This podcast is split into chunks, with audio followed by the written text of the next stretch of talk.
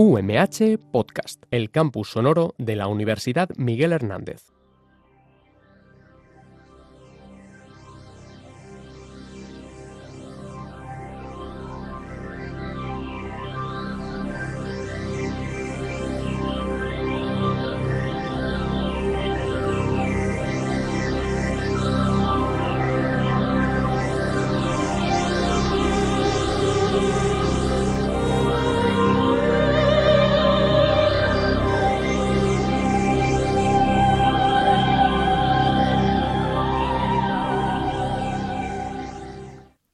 Buenos días, sean bienvenidos a un nuevo programa del Modic Jesús Carnicer. Durante este espacio mensual os traemos todas las novedades de la comarca y de la universidad en el ámbito de las ciencias. Hoy es el lunes 30 de enero y vamos ya con el primer programa de 2023, aquí en Radio UMH. Soy Miguel Ángel García y como no, me acompaña en la conducción del programa Marican Memperea. En este programa contaremos con Marican Memperea y con Rosa Carnicer para hablarnos de la visita al Modi Jesús Canicer del Premio Nobel de Química de 1981, Roald Hoffman. También contaremos con el geólogo Naum Méndez, que nos explicará qué está pasando con el núcleo de la Tierra. Y por último, hablaremos con Pablo Gutiérrez sobre el calendario científico escolar de este año. Además, os tenemos algunas efemérides, como por ejemplo la que aparece en el calendario científico escolar del CSIC. Y es que un día como hoy, pero en 1957, se utilizó por primera vez un marcapasos cardíaco actividad portátil. Este dispositivo externo conectado con el corazón sería desarrollado por Walton Riley y su equipo en la Universidad de Minnesota. Os recordamos que pueden seguir el programa en los siguientes diales: 99.5 en Elche, 101.3 en Orihuela, 105.4 en Altea y al 99.5 en San Juan de Alacant. Y también nos podéis escuchar en directo a través de Tuning Radio y a través de la página web de Radio UMH, donde podrás disfrutar de este programa en formato podcast. ¡Comenzamos!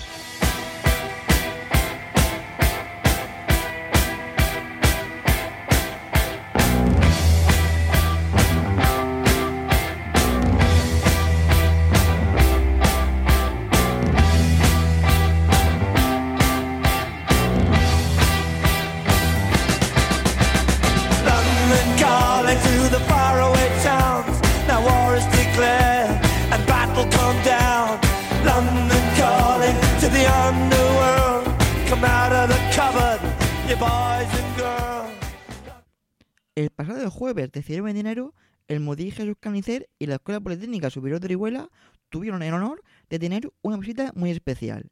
Y es que Roald Hoffman, Premio Nobel de Química de 1981, visitó las instalaciones del museo como parte de su presentación de su último libro. Y para hablarnos más de esta visita, contamos con Mari Carmen Pera, directora gerente del Modi Jesús Canicer. Bienvenida, Mari Carmen. Gracias, Miguel Ángel.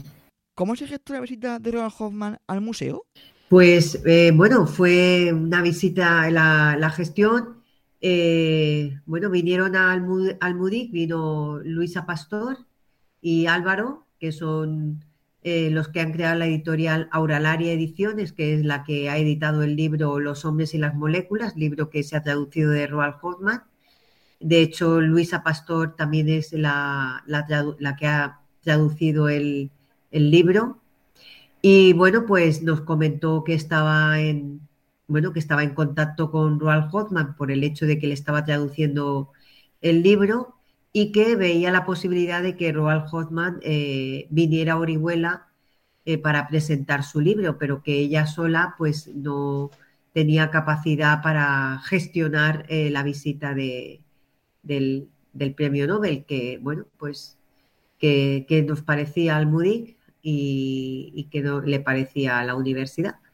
Eh, evidentemente, el MUDIC eh, Jesús Carnicer, donde desde nuestros inicios el objetivo es eh, la cultura científica, es nuestro principal pilar, pues el recibir a un premio Nobel de, de química, pues es algo excepcional. La universidad también eh, recibir a un científico de la categoría de Roald Hoffman eh, es también eh, bueno pues un evento importante. Y bueno pues todos hemos eh, apoyamos es la iniciativa de Luisa y, bueno, pues cada uno se ha ido encargando de unas tareas y ha sido una, un trabajo muy fácil porque Roald Hoffman, eh, por encima de un científico y poeta, es una gran persona y, bueno, nos lo ha puesto a todos muy fácil. Y Además, también eh, ha contribuido a ello también eh, su amigo Santiago Álvarez, que es también un catedrático emérito de la Universidad de Barcelona, que también lo acompañó a su, en su visita. Y bueno, pues ya te digo que nos lo han puesto muy fácil porque son unas bellísimas personas. Y bueno, no es la primera vez que un premio Nobel visita el museo, ¿no? No, es el tercer premio Nobel que visita el museo. Que se dice pronto, tres premios Nobel. Sí, el primer eh, Nobel fue George Smoot, que fue eh, premio Nobel de Física en el 2006 y que fue el que inauguró el MUDIC en el 2008 el segundo fue en el 2017, que fue Brian Josephson, que es premio Nobel de, también fue premio Nobel de Física. Y bueno, y el tercero ha sido Roald Hoffman, que fue premio Nobel de Química en 1981. La peculiaridad de Roald Hoffman y lo que lo ha hecho yo creo que un premio Nobel muy especial para el Budik es que Roald Hoffman es, aparte de científico, es también divulgador científico. Es una persona que, bueno, ha escrito, escribe poesía eh, científica y a través eh, de la poesía ha hecho, la, ha hecho divulgación científica. Es una forma de acercar eh, la ciencia al público en general es una persona en la que, bueno, pone de manifiesto eso tan importante que es que no hay eh, separación entre las ciencias y las humanidades. Nosotros siempre hemos pensado que eso de decir yo soy de letras y por lo tanto no sé nada de ciencias no tiene sentido ninguno, o decir soy de ciencias y no por eso todo lo relacionado con las artes y la literatura tampoco me interesa, pues eh, tampoco nos parece bien y siempre hemos trabajado en esa línea. De hecho, por eso en el MUDIC tenemos el grupo de teatro y cine científico, porque consideramos que una forma de divulgar la ciencia a todos los públicos es a través de, la literatura, del arte, del teatro, el cine. Y eh, por eso es muy especial, porque hemos organizado eventos, talleres, exposiciones en las que se ponía de manifiesto la relación de, del arte y la ciencia en general, como pues el grupo de teatro y cine, pero por ejemplo no habíamos hecho eh, ningún evento en el que hubiéramos relacionado, por ejemplo, las ciencias y la poesía. Y bueno, pues en este caso ha sido además de la mano de un premio Nobel. Que imagino que con la visita del premio Nobel al museo y con toda la labor que hace el MUDIC se habrá quedado impresionado con todo el trabajo que se hace. Sí, él le gustó mucho la labor, halagó mucho la labor del profesorado en la, bueno, pues en, la gestión y en, la creación de, los contenidos que tiene, que tiene el museo. Durante la visita, Rosa Carnicer, monitora del museo, tuvo el honor de mostrarle a Robert Hoffman todas las salas del Mudí Jesús Carnicer y qué mejor que Rosa para que nos cuente cómo vivió ese momento. Bienvenida, Rosa. ¿Cómo fue la visita guiada de Roald Hoffman a las instalaciones del museo? Hola, Miguel Ángel. Muchas gracias por invitarme. Pues mira, al Nobel se le hizo una visita guiada por el museo como, pues, como haríamos una visita a cualquier colegio o instituto que visitase el MUDIC. Y bueno, a mí me lo dijeron unas semanas antes y quería hacer una visita en inglés porque el hombre, bueno, sabe español. Y le dije que sí, muy ilusionada. Pero claro, luego pues en algún momento me arrepentí porque me entraron los nervios. Aunque es que es verdad que, que el hombre era muy majo y muy simpático. Y en cuanto entró por la puerta y ya comenzamos con la visita y tal, pues me fui relajando porque, no sé, vi que era una persona normal y corriente que quería enterarse de lo que estábamos haciendo allí. Así que nada, le organizamos así un poco una visita guiada por las tres salas, que me la preparé pues la semana de antes en mi casa y pues la dije a, a Rosa, a Mari Carmen, a Juana y también a Manolo Nieves. Estuve practicando con ellos y ya pues luego eh, le enseñamos lo que nosotros mostramos a, a, los niños y tal. Y la verdad es que le gustó mucho, hizo muchas preguntas. Eh, era pues, muy curioso, él preguntó sobre las instalaciones, sobre qué hacían los niños y todo eso. Un placer haber tenido a American Perea y a Rosa Canicer. Les dejamos ahora con unos minutos musicales. Lately, I've been, I've been losing sleep, dreaming about the things that we could be. But baby, I've been, I've been praying hard. Said no more counting dollars, we'll be counting stars. Yeah, we'll be counting stars.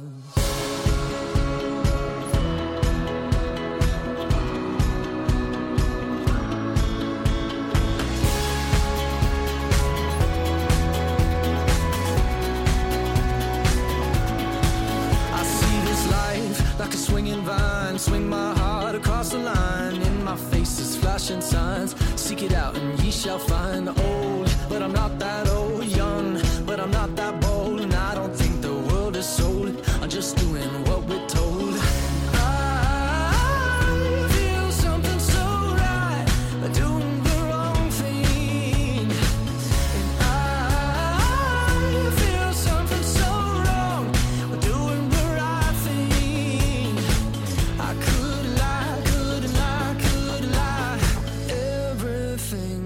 kills me, makes me feel alive.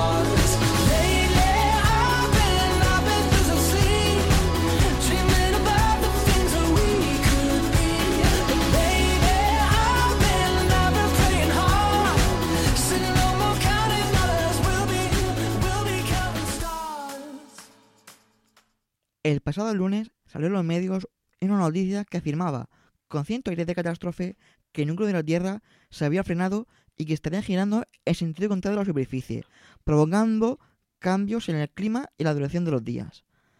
Para hablar y dar un poco de rigor científico a esta noticia, contamos con Naum Méndez, geólogo, escritor y que además estuvo trabajando en el MUDIC Jesús Canicet durante una temporada. Bienvenido, Naum. Hola, ¿qué tal? Para quien no lo sepa, o para dar un poco de contexto, ¿de qué está formado el núcleo de la Tierra? Bueno, pues para que nos hagamos una idea de lo que es el núcleo de la Tierra, es como si tuviéramos dentro de nuestro planeta una inmensa esfera formada principalmente por hierro y por níquel, una aleación en estado sólido y que además tiene pues oxígeno, silicio, tiene azufre y que para hacernos una idea del tamaño tiene unos 2.400 kilómetros de diámetro, algo así como si tuviéramos un planeta Plutón dentro de, de, en el interior de nuestro planeta, ¿no? Es un poco como cuando partimos un melocotón y en su centro hay un hueso. Bueno, pues el hueso de ese melocotón sería el núcleo de nuestro planeta. ¿Y sabemos qué es lo que está pasando en el interior de ese núcleo? Bueno, realmente no lo sabemos muy bien. El artículo que salió publicado el pasado lunes, el día 23, eh, realmente eh, evoca un modelo en el cual hay unos cambios de velocidad cíclicos en el núcleo. Para que nos hagamos una idea, eh, la Tierra toda gira al unísono. Pero ¿qué pasa? Este núcleo interno de la Tierra parece que a veces gira un poco más rápido que el resto de capas y a veces un poco más lento. Hay una gran controversia ahora en el mundo científico que está intentando ver si estos resultados son realmente ciertos o si realmente lo que han interpretado estos científicos de los datos que tienen en realidad se corresponden con variaciones en esa velocidad de giro o si nos quieren decir algo pues sobre la forma, sobre la composición o sobre otros detalles del núcleo interno de la Tierra y no realmente sobre la rotación de este. ¿Y cómo podemos detectar si hay cambios en el núcleo? Bueno, pues hoy en día la única manera que podemos usar para detectar cambios en el núcleo de la Tierra eh, es una, básicamente, que es a través del uso de los terremotos. Desgraciadamente, nosotros no podemos acceder al interior de la Tierra haciendo un túnel. De hecho, la excavación más profunda que hemos hecho no llega ni siquiera a los 13 kilómetros, ¿no? Porque es una cosa extremadamente cara y extremadamente compleja a nivel tecnológico. Entonces, ¿qué es lo que hacemos? Nosotros, a lo largo de toda la superficie de la Tierra, tenemos un montón de sismógrafos, que son los instrumentos que recogen pues, las vibraciones que generan los terremotos y que nos dan información sobre, sobre este tipo de eventos. Bueno, cuando ocurre un terremoto, hay ondas que se propagan por el interior de nuestro planeta. Estas ondas, dependiendo de qué estén atravesando, de cómo se encuentren esos materiales, de si están más calientes, más fríos, de su composición, de cómo sea su estructura mineral y de muchos otros factores, pueden desviar las ondas sísmicas pueden hacer que se aceleren o que se frenen. Bueno, pues con todos estos datos que van llegando a las estaciones sísmicas, nosotros somos capaces de ir reconstruyendo como una especie de radiografía del interior de nuestro planeta. Y a través de esa radiografía, si vamos haciéndolo a lo largo del tiempo, podemos reconstruir si hay diferencias, en teoría, en la rotación en el interior del planeta. Y es así como lo han hecho los científicos. ¿Y estos cambios que te están sucediendo son cíclicos o son una anomalía? En este modelo que proponen estos dos científicos chinos, el modelo es cíclico, es un ciclo de 70 años en los cuales, pues, en un momento el núcleo de la Tierra coge velocidad, llega a un pico y de repente empieza a bajar de velocidad y así sucesivamente, ¿no? Será un ciclo de una duración de eso, de 70 años y que, según ellos, sería el responsable pues, de otras variaciones que vemos a lo largo de las décadas en fenómenos como la duración de los días, como variaciones en el campo magnético, o incluso los niveles del mar. Pero bueno, eso todavía está por confirmar porque, ya digo, hay una gran controversia en el mundo científico y, por supuesto, son cambios que sí, de, ser cierto este ciclo, que a nosotros no nos afectan a nivel catastrófico, ¿no? Como si fuera una película de Hollywood, sino que es verdad que tendrían influencia en esas variaciones naturales de la Tierra. Nuestro planeta tiene ciclos dentro de, de, de, su funcionamiento natural, ciclos prácticamente en todos los sistemas de nuestro planeta, y simplemente serían una variación y un factor más de estos ciclos. Y claro, como has dicho, no debemos preocuparnos por estos cambios, ¿no? Es que, como has dicho, es casi inevitable pensar en películas de Hollywood como El Núcleo, que de forma cómica y casi inesperada expliquen las posibles consecuencias de una posible parada de, núcleo terrestre. Sí, no tenemos que preocuparnos por, por, estos cambios, ¿no? Se, habla, se habló sobre todo del cambio en la longitud de los días. Esto se dijo y se hizo hincapié en este dato porque fue lunes y los lunes se nos hacen muy largos. Pero en realidad, si tenemos en cuenta lo que ocurre todos los días, si nosotros pudiéramos llevar un cronómetro muy preciso, todos los días no duran lo mismo. De hecho, por ejemplo, en las últimas décadas hemos tenido que añadir un segundo bisiesto algunos de los años. ¿Por qué? Porque en algunos, en de los años la Tierra se ha ralentizado un poco y hemos tenido que añadir un segundo más para compensar esa rotación. O sea que nuestro día a día, nuestro día hace que cada día tenga un, pues eso, una duración variable, pero que nosotros no nos damos cuenta. Estamos hablando del orden de milésimas de segundo. Si ni siquiera somos, somos capaces de darnos cuenta de ese segundo bisiesto que se ha añadido algunos años, sobre todo, además, muy recientemente, ¿cómo vamos a ser capaces de darnos cuenta de, milésimas de segundo? ¿no? Entonces, claro, hay que hacer siempre una llamada a la tranquilidad, ¿no? Que a veces detrás de titulares muy grandilocuentes, de cambios sobre el clima, de cambios en, en el nivel del mar o en los patrones de circulación atmosférica, bueno, hay que tener en cuenta que de qué valor estamos hablando, ¿no? De qué cambios y de qué profundidad tienen esos cambios. Hay que tener siempre mucho cuidado porque este tipo de cosas se pueden, se pueden malinterpretar, sobre todo por parte de la prensa, y llevar a titulares pues, muy exagerados y que, sobre todo, siempre en el pánico, ¿no? Sobre todo cuando venimos de una pandemia, tenemos la guerra de Ucrania, en fin, que al final el volcán de La Palma, parece que siempre estemos mm. esperando una nueva catástrofe, ¿no? Faltaba la invasión alienígena, pero ahora ha entrado el parón del núcleo. Bueno, pues no, afortunadamente nuestro núcleo va a seguir girando, pues más rápido, más lento y bueno, con normalidad como lo lleva haciendo desde el principio de su formación. Un placer haber tenido a Naum Méndez. Les dejamos ahora con unos minutos musicales.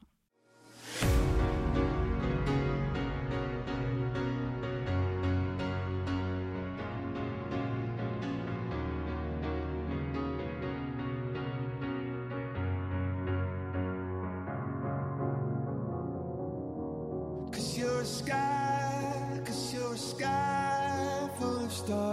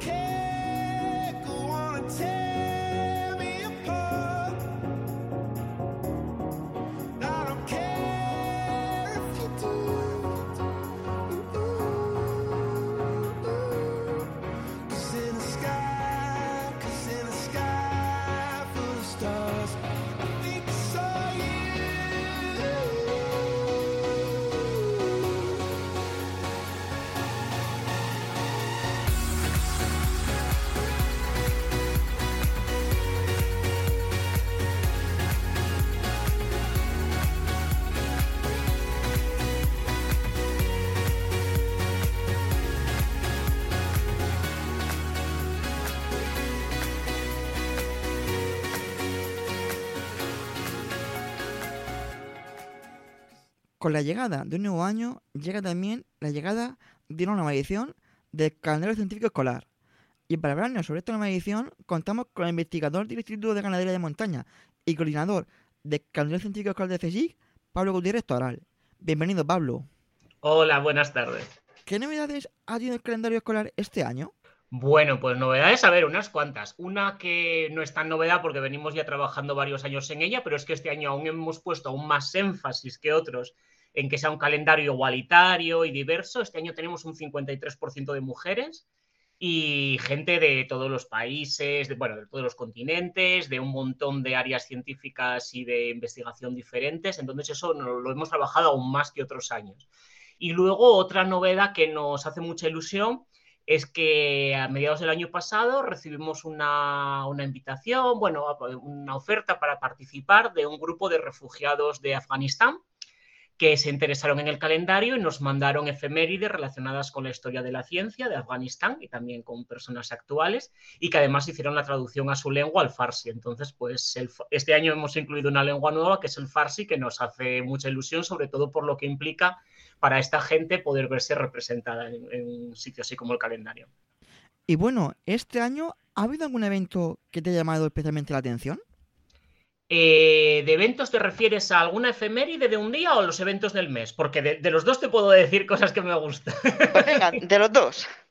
Pues mira, de eventos del mes vamos a quedarnos con el de ahora de enero, porque me parece que es muy importante porque es el, el año internacional de las ciencias básicas para el desarrollo sostenible, porque se promulgó en 2022 y abarca hasta, hasta junio, hasta junio de 2023, y muchas veces eh, eh, actualmente, sobre todo cuando uno busca financiación, eh, cada día se está dando más peso a que tenga que ser ciencia aplicada y es un, esto de la ciencia aplicada y la ciencia básica es una división que a mí no me gusta nada y que no gusta a casi nadie que trabaje en ciencia, porque en realidad toda la ciencia es aplicable si está bien hecha, será aplicable ahora, dentro de 10 años o dentro de 100 años, que eso ya lo decía Ramón y Cajal. Entonces, poder dedicar un año a lo que se consideran las ciencias básicas, que son la clave para poder luego avanzar en otros temas, pues me parece muy, muy destacable. Y luego, si vamos a, una efeméride, por ejemplo, que me, me, gusta mucho una que tenemos en mayo, el 20 de mayo, porque es de un tema que se relaciona con en lo que yo trabajo, que es la ganadería, y es el del año 1865, el 20 de mayo de 1865, la inventora Fermina Orduña recibe la patente de un sistema para transportar burras, vacas y cabras. Era un sistema que aseguraba la distribución rápida de leche fresca a domicilio, especialmente a las personas enfermas. Me parece una efeméride muy interesante porque explica un poco cómo el abordaje que hubo, sobre todo en décadas pasadas, de las mujeres hacia la ciencia que normalmente los hombres veían la ciencia como algo más un ejercicio intelectual, tenían tiempo, hacían lo que querían, se podían divagar en lo que querían y muchas veces las mujeres cuando trabajaban en ciencia o, o, o inventaban cosas, lo hacían pensando en una aplicación a la vida diaria, a facilitar la vida de la gente en el día a día y este sistema que permitía pues transportar los animales para llevar la leche fresca a domicilio, pensando en personas enfermas, pues creo que lo ejemplifica muy bien. ¿Y qué acogida está teniendo el calendario en este 2023? De acogida, pues muy buena, la verdad. Porque, porque desde que lo sacamos ya llevamos no sé cuántos miles de descargas llevábamos, pero las primeras 24 horas creo que superamos las 15.000 descargas, que fue un montón. Y, y, ahora, y además, en, tanto en redes sociales como lo que fue un poco en medios y demás, pues han contactado con nosotros de bastantes sitios y la verdad que creemos que vamos a seguir con los números que teníamos de años anteriores o incluso mejores. ¿Y se ha apuntado más gente este año a colaborar con este proyecto? Porque un calendario así, imagino que no debe ser fácil elaborarlo, llevarlo a producción, etcétera. Eh, sí, y sobre todo porque además, como cada año no repetimos efemérides, siempre son efemérides nuevas, pues claro, cada año se nos va haciendo más difícil, hay que rebuscar más. Entonces, sí, pero tenemos suerte porque hay mucha gente que colabora, que envía efemérides, que no sé, pues a través de Twitter nos envía un mensaje, ay, pues podríais poner a tal persona, o nos envían un correo a nuestro correo, que es el email es pues por ejemplo desde los colegios nos gusta mucho que los centros educativos se impliquen en ello y nos manden propuestas de, de efemérides. Así a nosotros nos ayudan realmente y además pues, pues creemos que es algo muy, esa colaboración pues es siempre muy enriquecedora.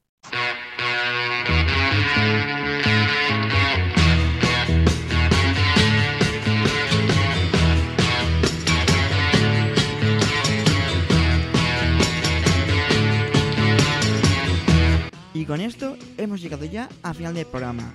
Antes de finalizar, os recordamos que el próximo lunes 27 de febrero tendremos una nueva cita donde les traeremos todas las novedades sobre ciencias de la comarca y de la Universidad Miguel Hernández. Nos despedimos. Muchísimas gracias a Rosa, Naum y a Pablo por haber pasado este rato con nosotros.